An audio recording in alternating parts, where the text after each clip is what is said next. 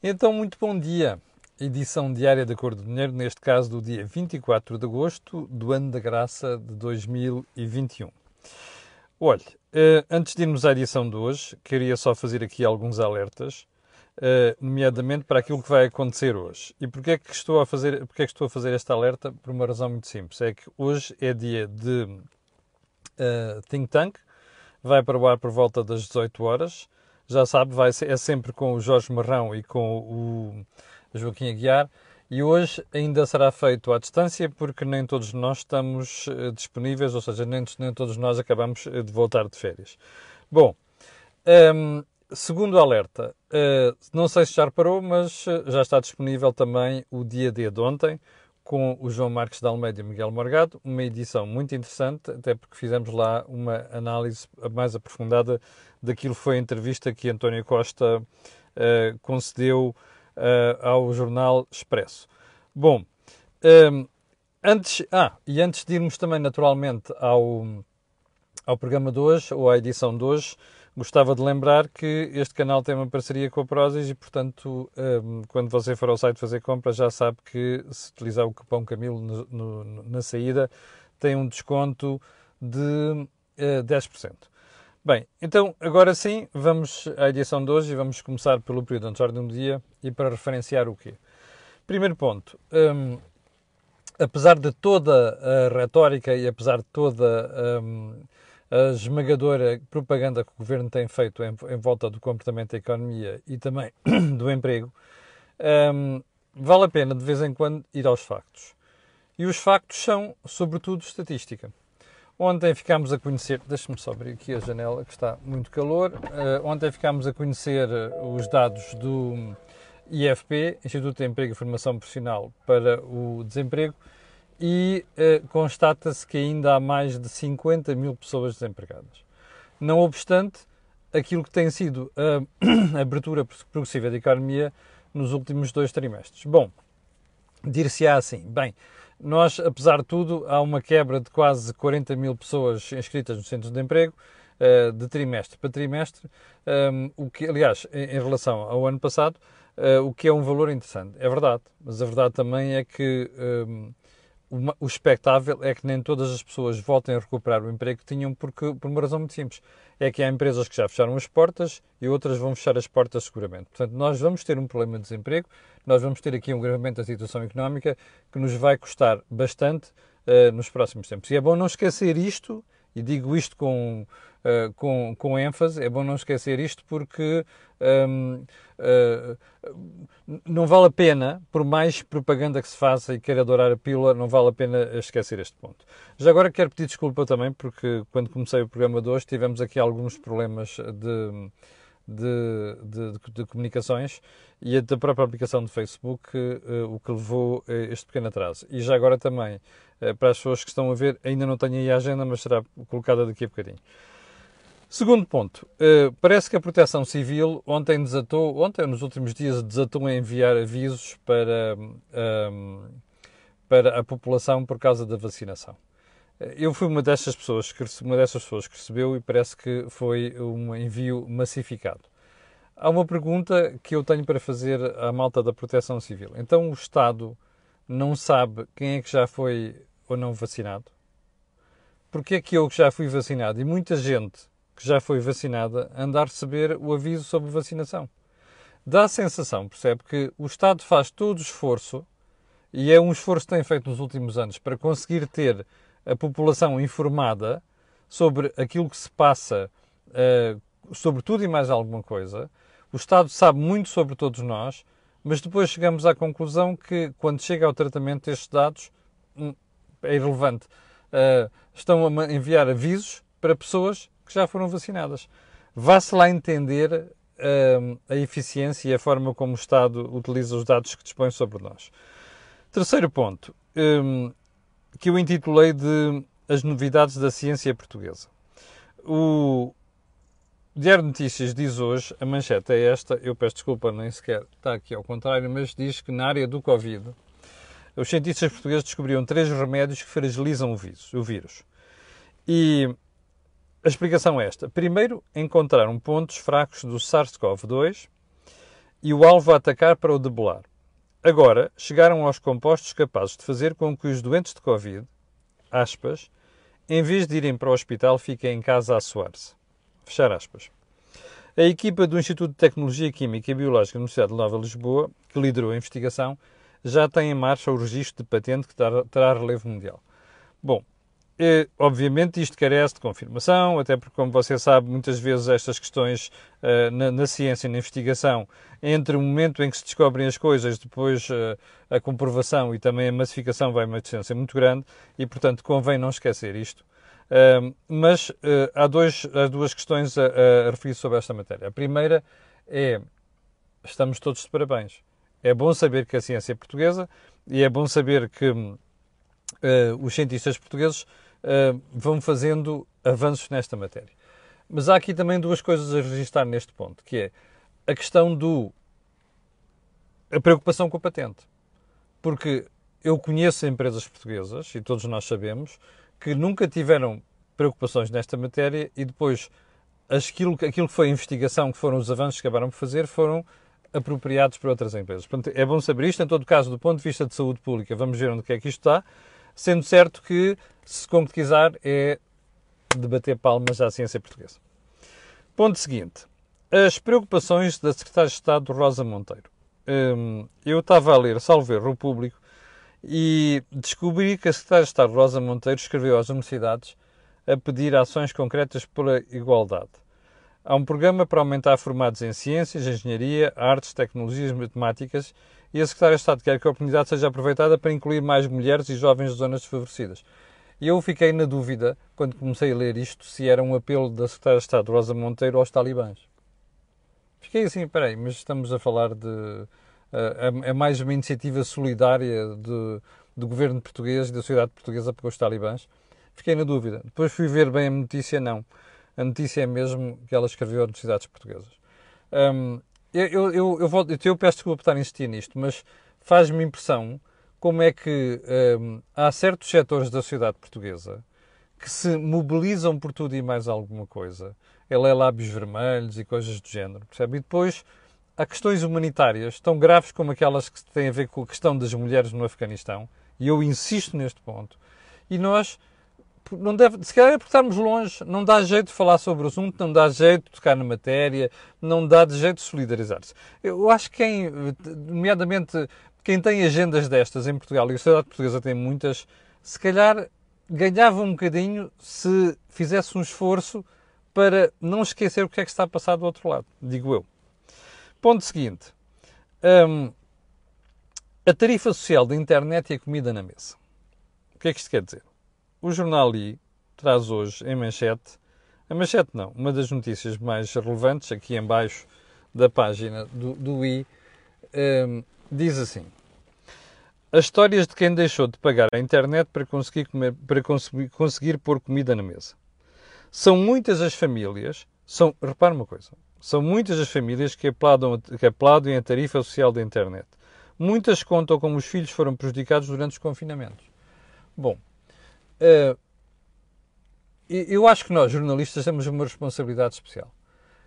E a responsabilidade especial é os factos não é? Uma coisa é eu, Camilo Lourenço, estar aqui a dizer assim, eu acho que, eu penso que, pá, e ficar por aqui. Outra coisa é dizer, eu acho que, porque estes números sustentam isto. Até posso estar a tirar a conclusão, errada, mas era muito importante que estas coisas tivessem números. Porque repara uma coisa, são muitas as famílias, a mim não me diz nada. E até me deixa preocupado, porque fica a pensar assim, então mas espera aí, houve muita gente que deixou de pagar a internet para pôr comida na mesa? Então alguma coisa está mal aqui. Primeiro, não sei se são muitas as pessoas. Não, não conheço o número. Em segundo lugar, faz-me impressão uh, ver que o depois jornalista não vai atrás do resto. Que é, então, mas de quem é a culpa se isso acontecer? É das empresas de telecomunicações? Não é, seguramente. Certo? Se um português tem dificuldade em pôr comida na mesa por, e não pode pagar a internet por alguma razão ou outra coisa qualquer, a única coisa que nós podemos pedir como cidadãos é então onde é que está a segurança social? Aliás, a história da tarifa social da internet é uma coisa, e outras tarifas sociais, é uma coisa mal parida de cima a baixo. Porque o, o que a gente está a fazer é pôr as empresas a fazer de segurança social. Ora, as empresas não são segurança social, não é? O que está mal aqui é, e já é espantoso como é que os jornalistas não se preocupam com isto, é que o que está mal é a segurança social, é o Estado que está mal aqui.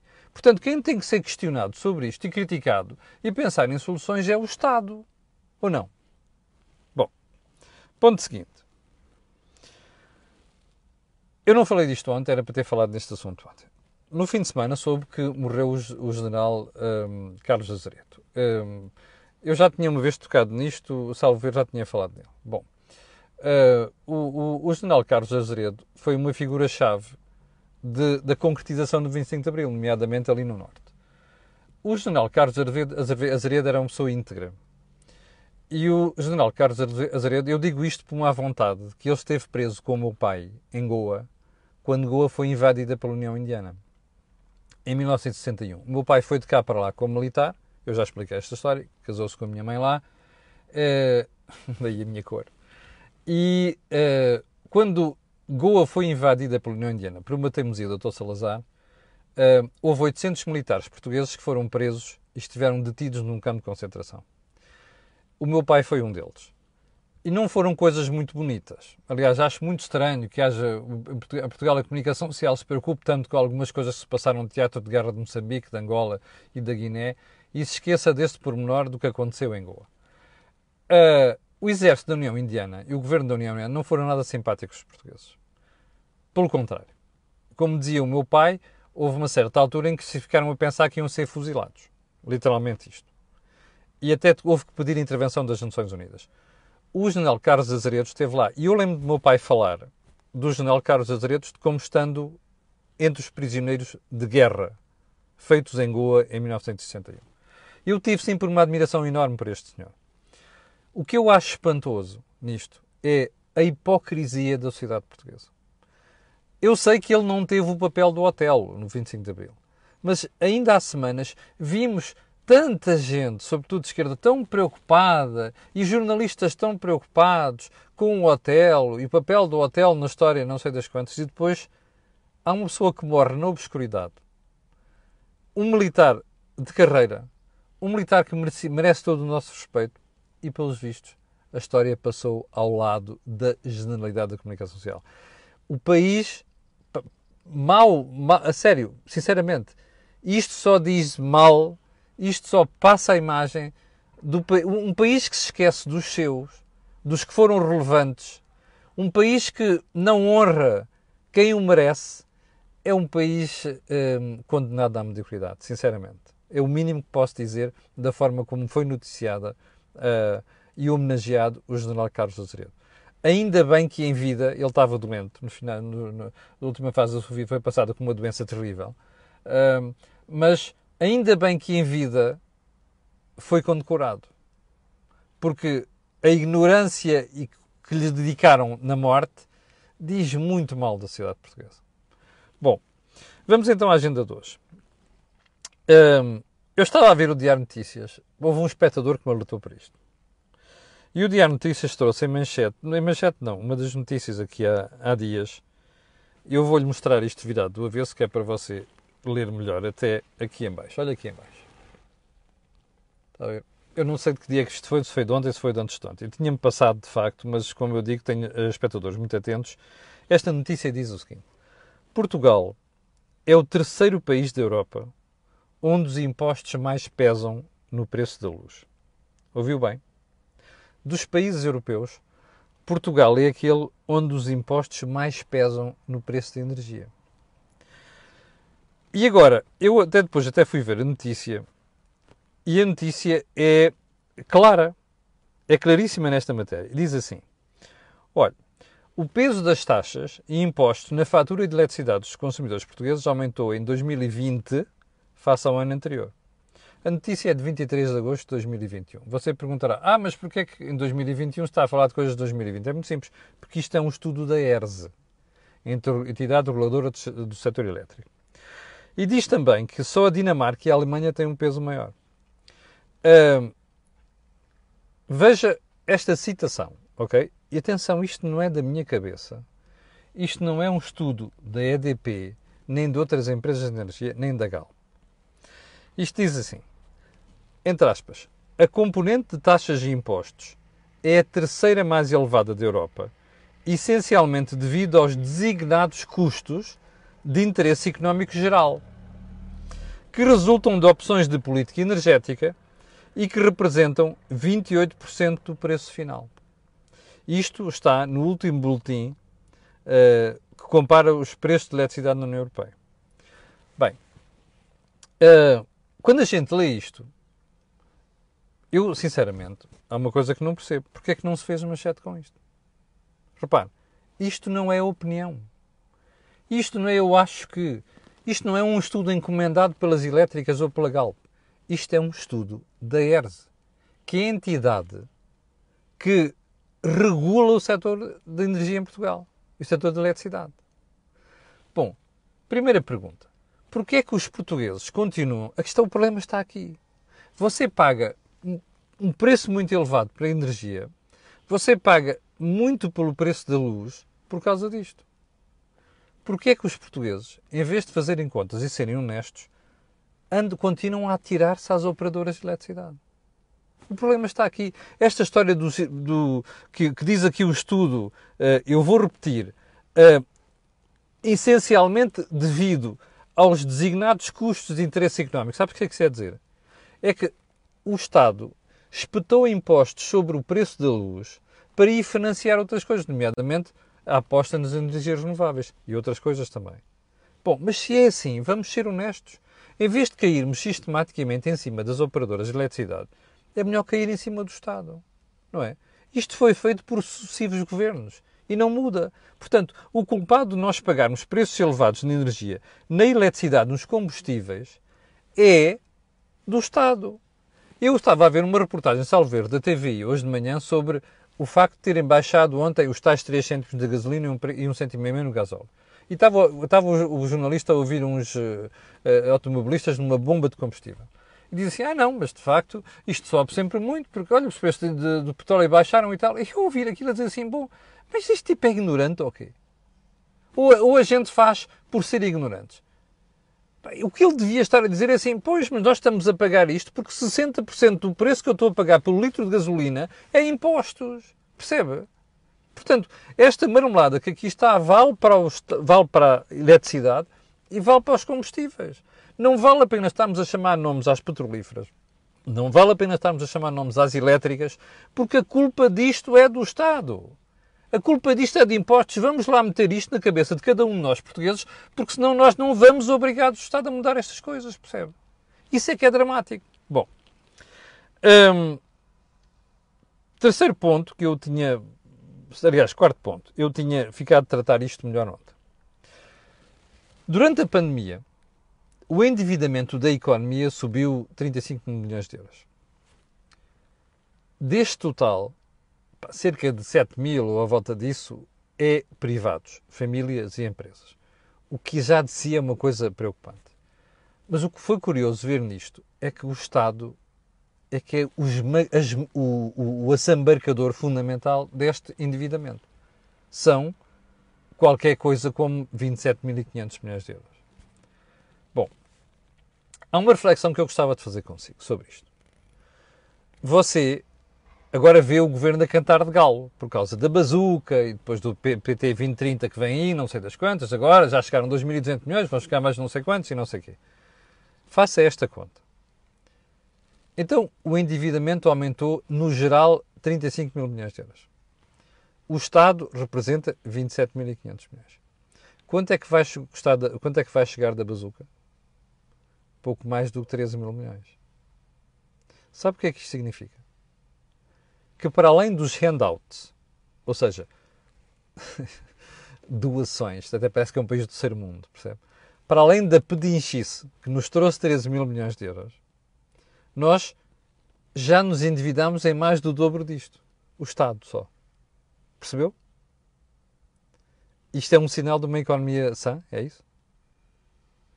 A propaganda toda do Dr. António Costa, que eu falei aqui ontem, e que está expressa, escarrapachada no expresso, duas semanas seguidas, eu, sinceramente, Se fosse governante, estava felicíssimo da vida. Consegui que um jornal como o Expresso me dedicasse espaço durante duas semanas para a minha propaganda. Mas vamos lá isto. Ainda para mais uma entrevista que devia sido muito mais apertadinha por parte dos jornalistas e não foi. Mas é assim. Pegue na propaganda toda que é feita pelo António Costa.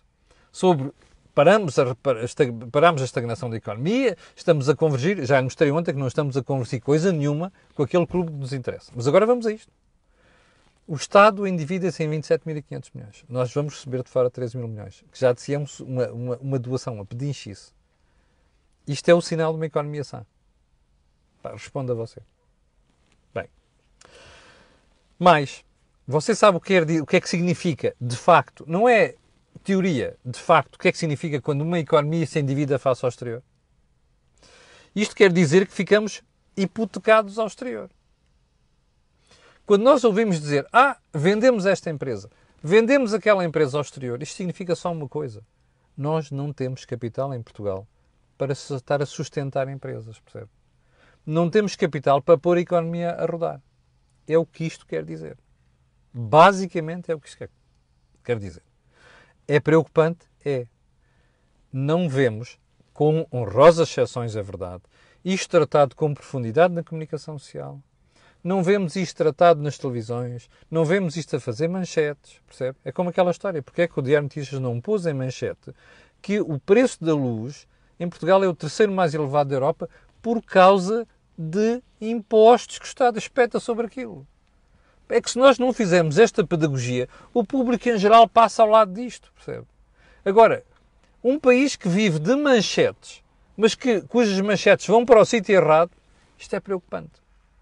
E esta é mais uma das histórias. Você vai ver, você vai ver que quando começarmos a ter de vender uma série de ativos ao exterior para pagar o endividamento, vai aparecer tudo ao tio, ao tio. Ai, nós não temos cá nada, não sei das quantas, é o PCP e o Bloco Esquerda a dizer que é preciso nacionalizar e o Diabo 4. E por outro lado a dizermos, ah, eh, eh, nós estamos a vender tudo ao exterior, devíamos... mas como é, que não, como é que não havemos de vender ao exterior? Nós não temos capital em Portugal. Percebe? Basicamente é o que isto quer dizer. Bom, já agora, último ponto, que já sei que estamos a violar o tempo, vergonhosamente. O ECO fez uma análise muito interessante um, ao último documento da OCDE sobre crescimento económico. E chegou à conclusão que um, de todos os países analisados, uh, Portugal é um dos piores no regresso ao crescimento económico. O que é que isso quer dizer? Quando se compara a tendência de antes de Covid e o que está a acontecer agora na recuperação, nós somos dos últimos a recuperar.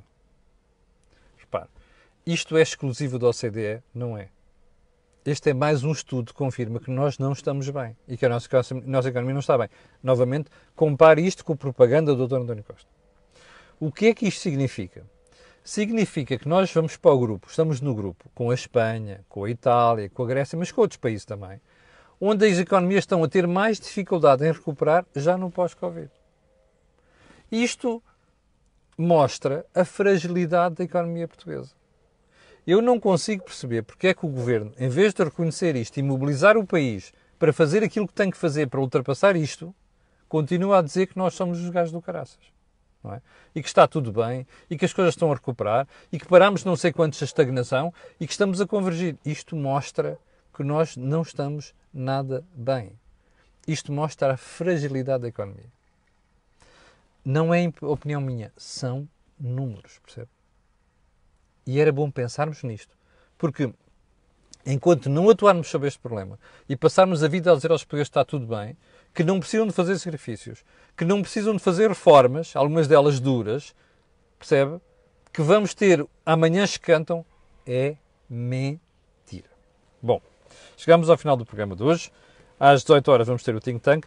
Eu peço desculpa, este direto está a ir na minha página pessoal e não na página profissional do Cor do Dinheiro e explico porquê. E vai haver, já, já, já percebi que há pessoas aqui a reclamar.